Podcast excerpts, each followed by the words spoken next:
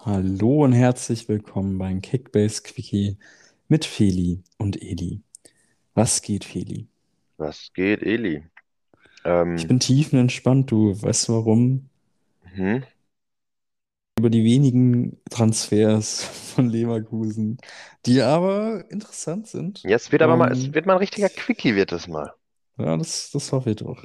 Sie haben auf Äh, jeden Fall gut was abgegeben, das äh, soll erwähnt sein, aber ja. dezent, punktuell und ich finde auch echt gut transferiert. Ähm, ich würde mal anfangen mit dem Lunev aus St. Petersburg, ganz klar Nummer zwei. Ähm, vielleicht auch jemand, der äh, ja mehr Halt geben kann als so ein Gral, wenn es dann irgendwie mal ein Pokalspiel ist oder so, wo er spielen soll, oder vielleicht auch ein, äh, ein, europäisches Spiel im Ja, europäischen und, Wettbewerb. und ein Radetzky hat ja die letzten Jahre auch gezeigt, dass er immer mal wieder ausfällt. Und es war ja, Und auch wer sich, Ausfälle wer hat sich, im Spiel.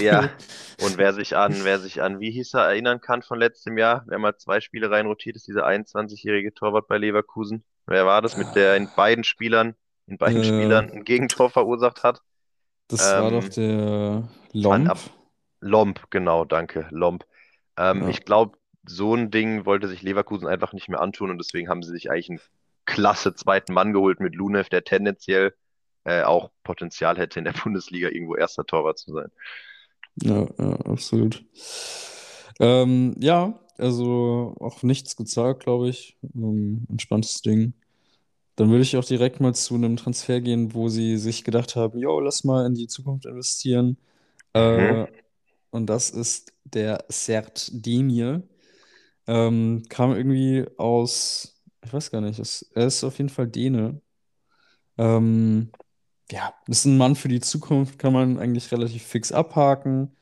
Äh, dann haben Dann, sie noch dann kann man doch bei ihm, dann kann man geholt. doch aber Ja. erstmal bei ihm, wenn wir doch bei schnell abhaken sind, eigentlich einen Armin Adil auch da noch kurz mit nennen. Oh, Ähm, den würde ich tatsächlich nicht so schnell abhaken. Nee, nicht, nicht, nicht, ja, nicht schnell abhaken, aber man muss schon sagen, bis der mal wirklich reinrotiert, finde ich schwierig, dadurch, dass ein Alario noch geblieben ist. Klar, ein Poyampalo ist weg. Ähm, er hat natürlich auch seinen, seinen Marktwert von fast 7 Millionen, 21 Jahre alt.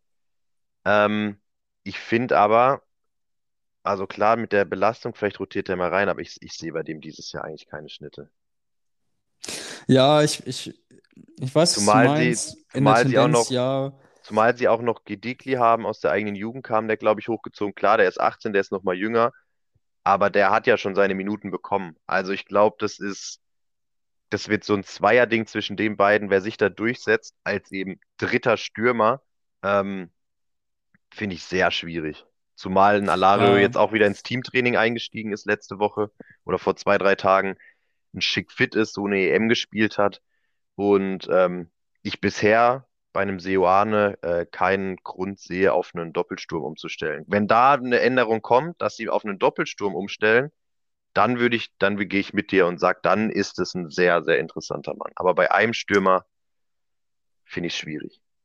ja, äh, also du sabotierst gerade unsere Saisonvorschau äh, vom, von Ja, Leverkusen, äh, weil Seoane ja irgendwie schon jemand ist, der gerne mal mit Doppelsturm spielt. Also ich könnte mir zwar vorstellen, schon, dass, ja.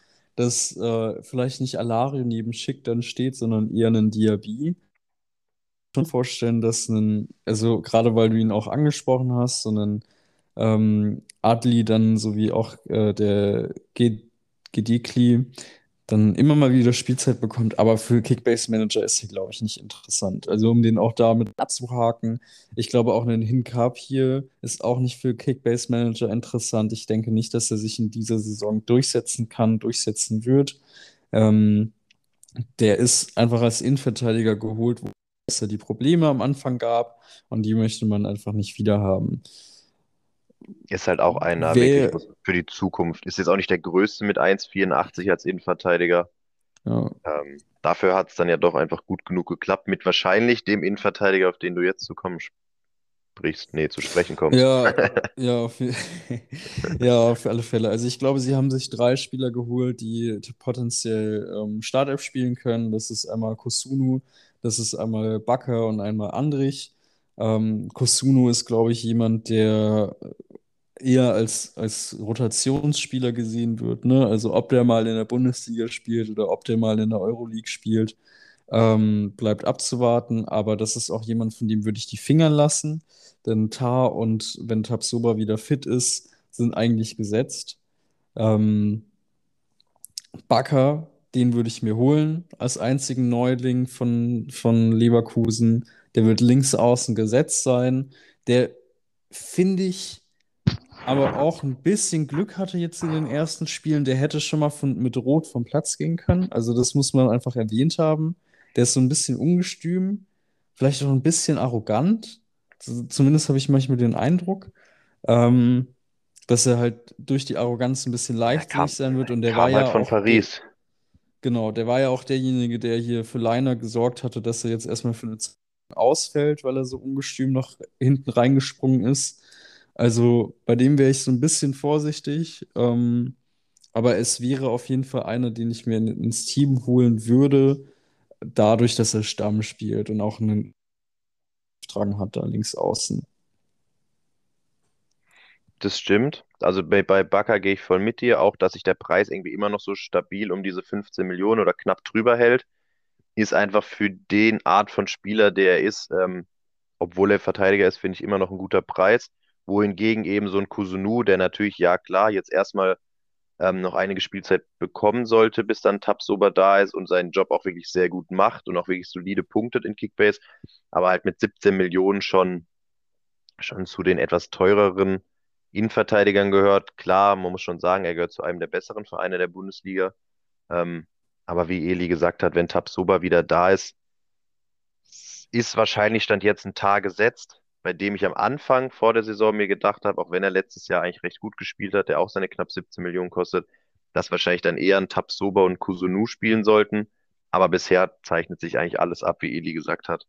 Ähm, Tabsoba, Kusunu recht teuer. Ähm, aber eine Personalie, wo du auch meintest, oder Andrich will ich gerne noch drüber sprechen. Ja, gerne. Ähm, Müssen wir eigentlich auch. ja, ich, ja, ich gehe, ich gehe mit dir, dass er wahrscheinlich auf die Saison gesehen äh, nicht so eine große Relevanz haben sollte, sofern alle fit sind. Aber einfach genau jetzt, wo der Wechsel da ist, ähm, wenn ihr den um den Marktwert rum kriegen könnt, würde ich, würde ich den mitnehmen. Also wenn ihr da im Mittelfeld noch jemanden braucht, müsst ihr ihn jetzt nicht krass overpayen. Ähm, aber der wird jetzt mal, der wird, der wird jetzt erstmal spielen, bis so ein Arangis wieder ganz zurück ist. Ähm, die sind, der ist ja ein bisschen länger weg. Der wird noch wahrscheinlich, also der wird nicht starten jetzt am, am Wochenende, so allein schon Jetlag und die Entfernung.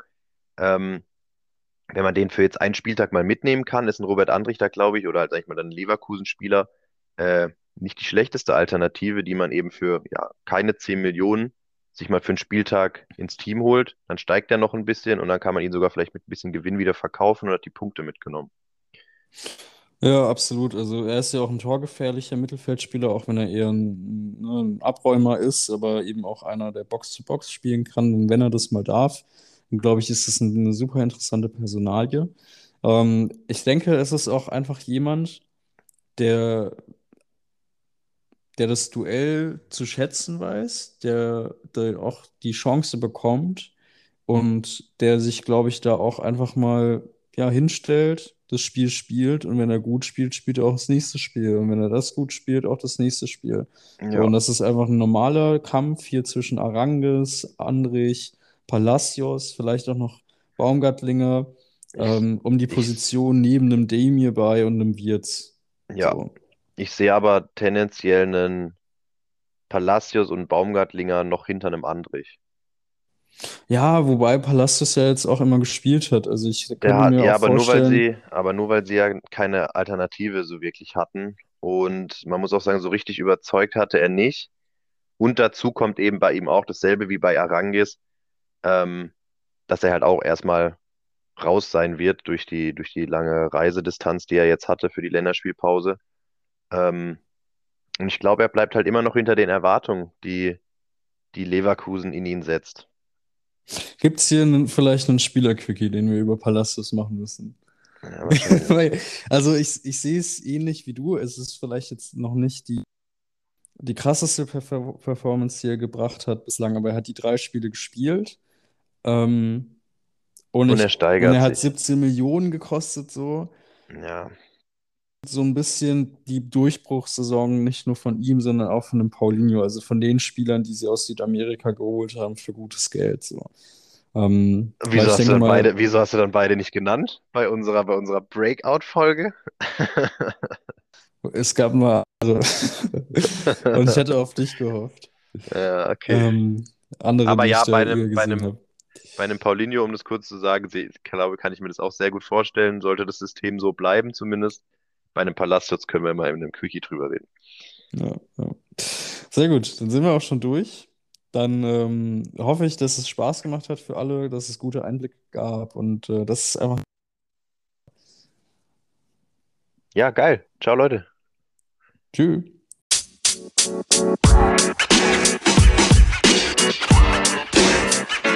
you know, man.